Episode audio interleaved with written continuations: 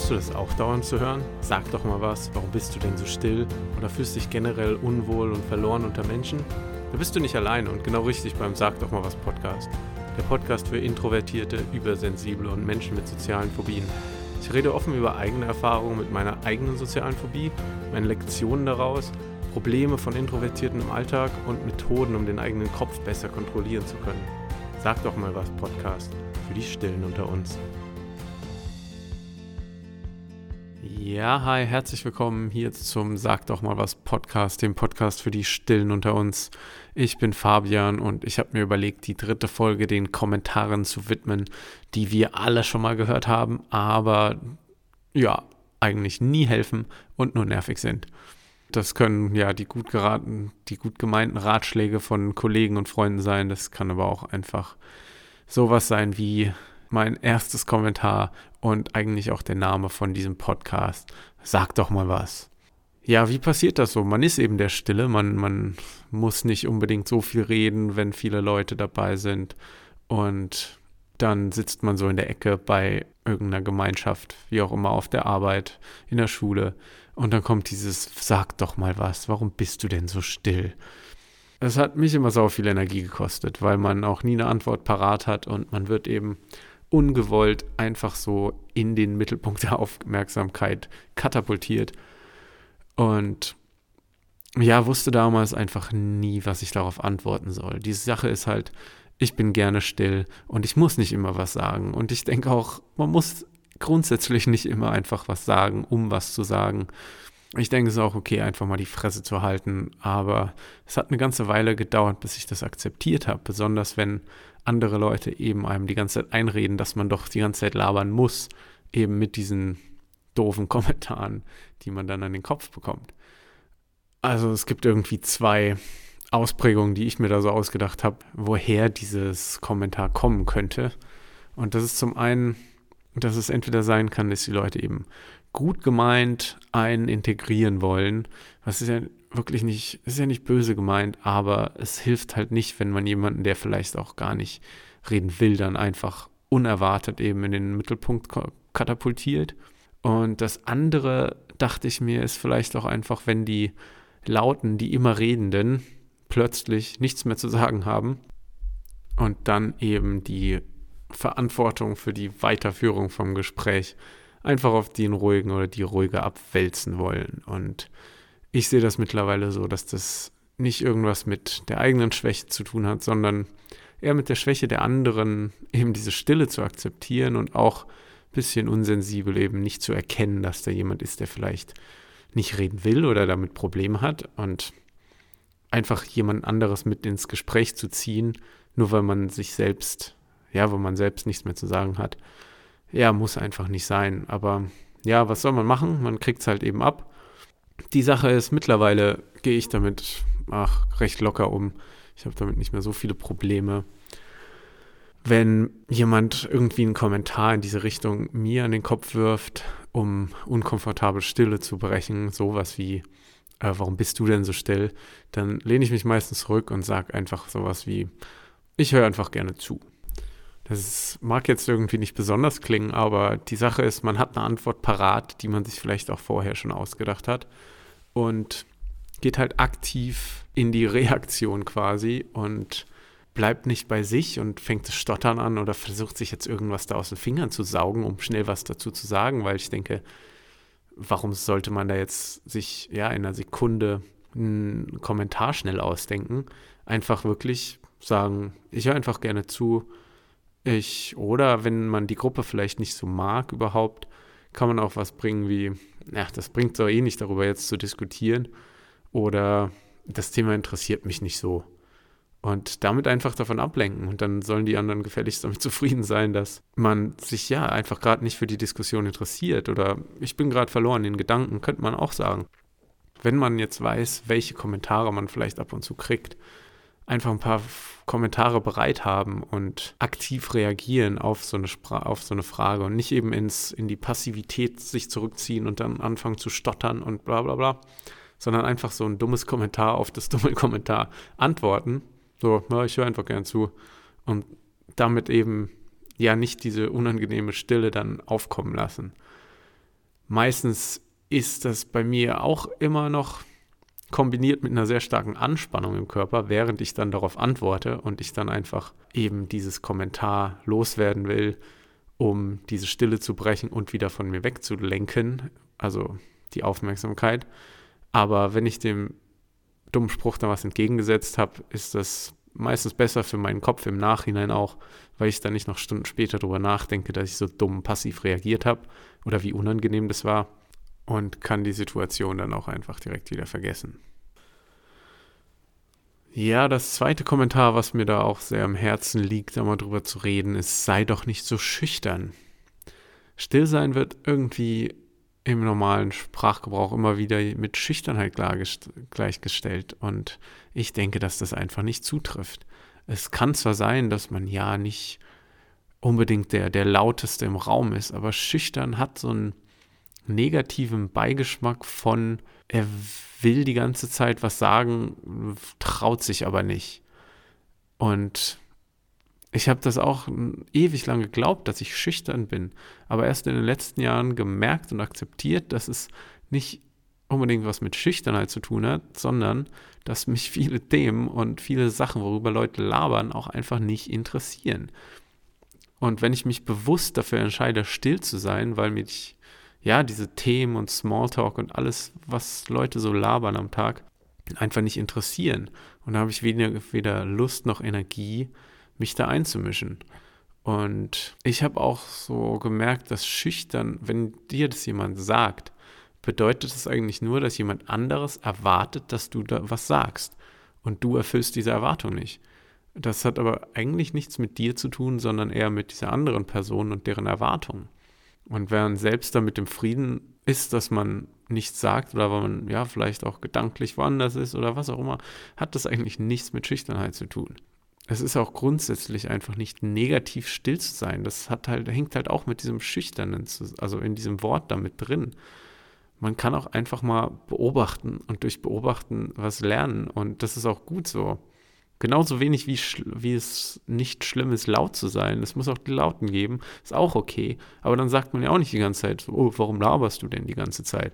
Sondern der ist halt der, der das Gespräch führt und das ist auch okay so. Warum nicht? Wie würde ich da mittlerweile mit umgehen? Ja, wenn jemand sagt, sei doch nicht so schüchtern, ich glaube, ich würde heutzutage sagen, sowas wie, ich bin nicht schüchtern, ich höre doch einfach, ich höre einfach gerne zu. Oder halt das Gleiche, was man eigentlich, was ich schon bei Sag doch mal was, als Idee gegeben habe. Ach, das Thema interessiert mich überhaupt nicht. Oder ja, ich bin nicht schüchtern, ich habe nur keinen Bock gerade zu diskutieren. Und ich glaube, ich war da in meiner Vergangenheit auch manchmal ein bisschen ruppig bei so einer Antwort. Und das muss, glaube ich, auch nicht mehr sein. Also ich würde jetzt nicht mehr so ruppig reagieren, weil ich es eben akzeptiert habe, dass Leute das so wahrnehmen. Aber es hat mir am Anfang geholfen, dass ich einfach auch so ein bisschen pissig vielleicht reagiert habe. Warum wirst du denn so rot? Wäre mein drittes Kommentar. Und das ist ein dicker Brocken für mich, weil ich darunter sehr gelitten habe. Und ich finde es halt immer noch schlimm, jemanden in einer Stresssituation, die durch Soziales ausgelöst wurde, auch noch in den Mittelpunkt der Aufmerksamkeit zu stellen mit der Sache, die ihn am meisten beschäftigt in dieser Stresssituation. Ja, da denke ich auch so, ich, oder ich hoffe, dass da Leute irgendwie ein bisschen sensibler werden können, weil ja, man sollte doch sehen, dass wenn jemand nicht gerne in der Öffentlichkeit im Mittelpunkt steht, dann sollte man auch nicht darauf ansprechen, dass er so physisch und panikmäßig darauf reagiert. Und ich hoffe, dass dann Leute vielleicht da ein bisschen sensibler mit umgehen und vielleicht die Person danach dann zur Seite nehmen und in Zweisamkeit dann eben so, könnten sie ja fragen, warum bist du denn so, warum bist du so rot? Das ist ja extrem bei dir oder irgendwie sowas. Aber besonders nicht, um Witz über jemanden zu machen oder denken, weil es lustig ist, sowas in den Mittelpunkt der Aufmerksamkeit zu stellen. Und das passiert halt immer wieder. Finde ich schade, aber kann man halt nicht ändern. Und ja, was kann man darauf antworten? Vielleicht würde ich sowas sagen wie, jeder Mensch wird doch rot. Oder ich reagiere halt extremer auf so Situationen. Ja, bei Präsentationen oder so, wenn man wirklich weiß, dass man im Fokus steht und auch schon wieder spürt, dass man rot wird oder einfach schon quasi ja, man weiß ja, dass, dass das dann auch kommt, wenn man anfängt, die Präsentation zu halten, kann man auch richtig pass, also richtig aktiv dieses Thema angreifen und vielleicht bei der Präsentation am Anfang das auch sagen. Das erfordert halt auch schon Selbstbewusstsein und vielleicht bist du auch noch nicht so weit, aber ich würde vielleicht auch sagen, herzlich willkommen bei meiner Präsentation. Wie du vermutlich siehst, bin ich ein wenig nervös. Bei mir sieht man das immer an meinen extrem roten Wangen. Einfach nicht drauf achten und wir kommen damit klar. Also vielleicht ja einfach so ein bisschen das vorne frontal wegnehmen und damit quasi Angriffsfläche von dir auch ablenken, weil danach können sie das ja nicht mehr wirklich ja als irgendwie Witz nehmen oder so, weil du hast es ja schon vorher quasi klargestellt, was warum du so rot wirst. Oder bei Freunden mit, wer einfach irgendwie rumhockt zusammen, dann kann man das auch thematisieren im Sinne von, oh shit, was werde ich jetzt schon wieder rot? Was, diese scheiß Backen, ey. Und damit auch so ein bisschen Druck von dir wegnehmen, weil du es ja aussprichst. Ja, du täuschst ja quasi damit Selbstbewusstsein vor, indem du dich proaktiv eben selbst reflektierst und auch einfach aus deinen eigenen Gedanken ausbrechen kannst, weil sonst, sonst rast dir das, dieses Thema und dieser Satz ja auch die ganze Zeit dann im Kopf rum. Aber wenn du es aussprichst, dann ist es eben, ja, ist so ein bisschen vom Tisch und nicht mehr so ein krasses Thema. Ich habe da bei meinem letzten Job auch einen Kollegen immer wieder beobachtet und fand das ziemlich cool, wie er das gelöst hat. Er hatte jetzt nicht direkt Probleme mit Rotwerden, aber mit öffentlich sprechen und hat es in Meetings und Besprechungen halt immer wieder thematisiert und damit auch wirklich den Druck so rausgenommen. Er hat immer wieder gesagt, ja, ich hasse es, in der Öffentlichkeit zu sprechen. Das ist überhaupt nicht mein Ding. Und das fanden alle so ein bisschen lustig, aber auch echt cool. Und ihn hat dann nie jemand darauf angesprochen, dass er halt schon so eine zittrige Stimme hatte. Aber er hat es eben schon vorne weggenommen und dann wusste jeder, was abgeht und es war dann kein Problem mehr den dritten Spruch, den ich sogar gerade vor ein paar Monaten gehört habe und was ja in meiner Vergangenheit mir echt zu schaffen gemacht hätte, ist, hast du Lampenfieber oder was? Und zwar war ich da mit ein paar Freunden von der Arbeit oder na, Kollegen halt auf so eine Party gegangen oder es war halt bei jemand zu Hause und die hatten dann am Ende so ein Trinkspiel gebracht, wo jeder nacheinander irgendwas reimen sollte auf das, was der, die Person vorher gesagt hat. Und das war halt im Englischen hier in Neuseeland und mir ist, als ich dran kam, einfach nichts eingefallen, was ich denn zu was ich denn reimen könnte auf das von davor. Und ich habe das dann so ein bisschen überspielt und halt so ein langes Äh gebracht und fand es eigentlich eher so selbst sehr lustig. So, oh mein Gott, mir fällt da nichts ein, wie dumm. Aber dann kam so die extrovertierteste von der, von der Gruppe und plärt so in diese Gruppe rein. Hast du Lampenfieber oder was? Hey, Stage Fright. Und ich drehe mich nur so zu der und sag so, ey, das ist voll unhöflich, jemanden zu fragen, der in der, ja, der auf einer Bühne steht quasi, ob er Lampenfieber hat. Und die so, äh, nö, warum denn? Also sie hat es überhaupt nicht begriffen, dass es schon ziemlich unhöflich ist, jemanden, der quasi schon auf der Bühne steht, dann auch noch zu quasi dafür zu beschimpfen, dass er Lampenfieber hat. Ja, mittlerweile wusste ich halt, wie ich damit umgehen kann. Und mich hat eigentlich echt mehr gestört, dass die so unsensibel ist. Und das fand ich dann halt aber als so übersensible Person nehme ich so Sachen immer wahr und merke eigentlich, wie es einer Person in der Gruppe geht. Und man sieht ja, oh Gott, die Person stottert, dann nimmt man vielleicht die Aufmerksamkeit von dieser Person weg und redet mit jemand anderem oder über was anderes und dann proaktiv dieser Person eben zu helfen, indem ich sie, indem ich die Person isoliere so ein bisschen oder in ein Zwiegespräch einwickle, was da halt nicht so mit der Gruppe ist. Aber diese, die Kollegin, die halt dann wie so ein Elefant im Porzellanladen eben einfach rausrammt mit ihrem Spruch und allem, was sie so denkt und dann unbewusst die ruhige Person so in den Mittelpunkt bloßzustellen, ja, war halt irgendwie interessant. Ich denke, mittlerweile natürlich hat man Lampenfieber. Ich würde sagen, die Mehrheit der Menschen mag es nicht in so wirklich präsentationsmäßig in der Öffentlichkeit zu sprechen. Besonders nicht unerwartet oder unvorbereitet. Aber wie gesagt, ich habe die Person einfach direkt in der Situation dann zur Rede gestellt. Das ist irgendwie, das ist doch voll unhöflich. So, man kann doch nicht einfach fragen, hast du Lampenfieber oder was, wenn jemand auf der Bühne steht. Also, naja, also das musst du ja nicht machen, du kannst das gleiche antworten wie auf die anderen Kommentare. War auf jeden Fall lustige Erfahrung, auch irgendwie gut zu beobachten, dass ich damit mittlerweile ja so selbstbewusst umgehen kann. Und ich hoffe, dass du da auch hinkommst bald.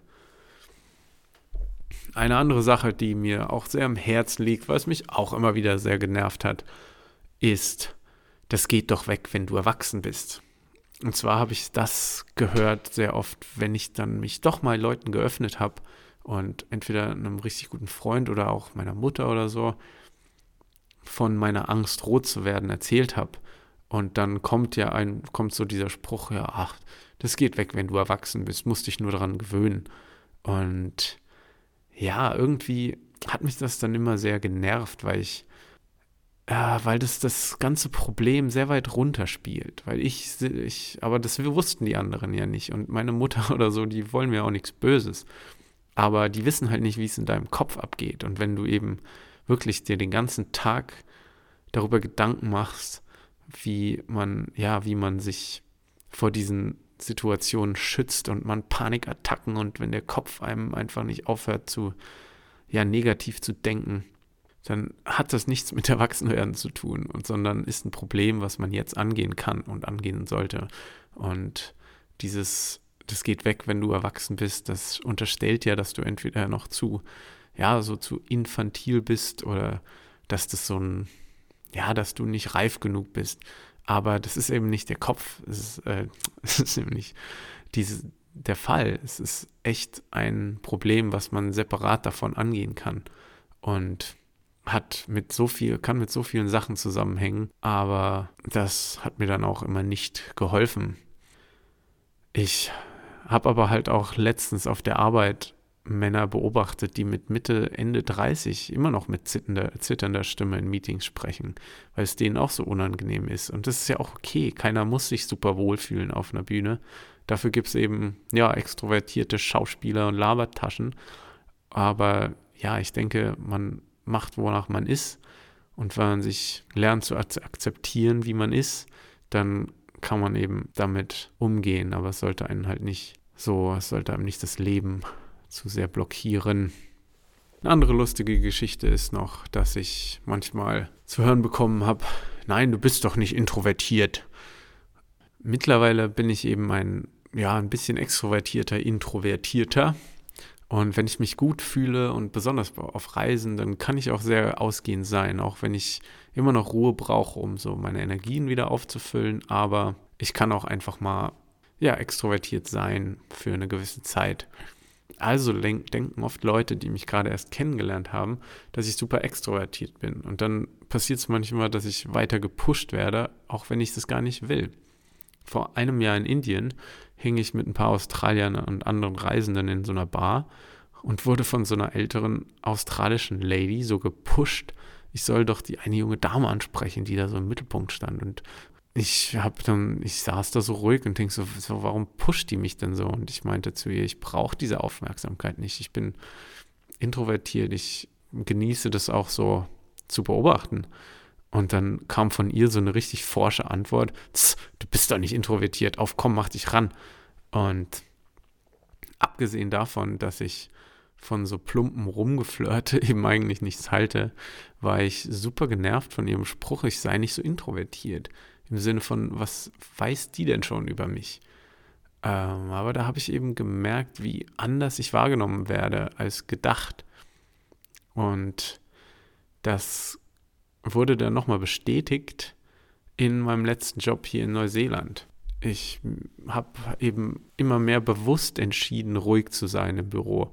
Ich habe mich nicht an so unnötigen Chit-Chats über TV-Serien, Mode und so beteiligt und mich da eher zurückgezogen und bei so täglichen Motivationsrunden, so Besprechungen, wo jeder immer so eine Kleinigkeit von seinem Tag erzählt, habe ich auch immer sehr trockene, fast philosophische Antworten gegeben, während alle anderen immer irgendwie sowas lustig, Lustiges daraus geplärt haben, aber ich war da irgendwie nicht so dran interessiert und dann habe ich so mein, ja, trockenes Kommentar da abgegeben.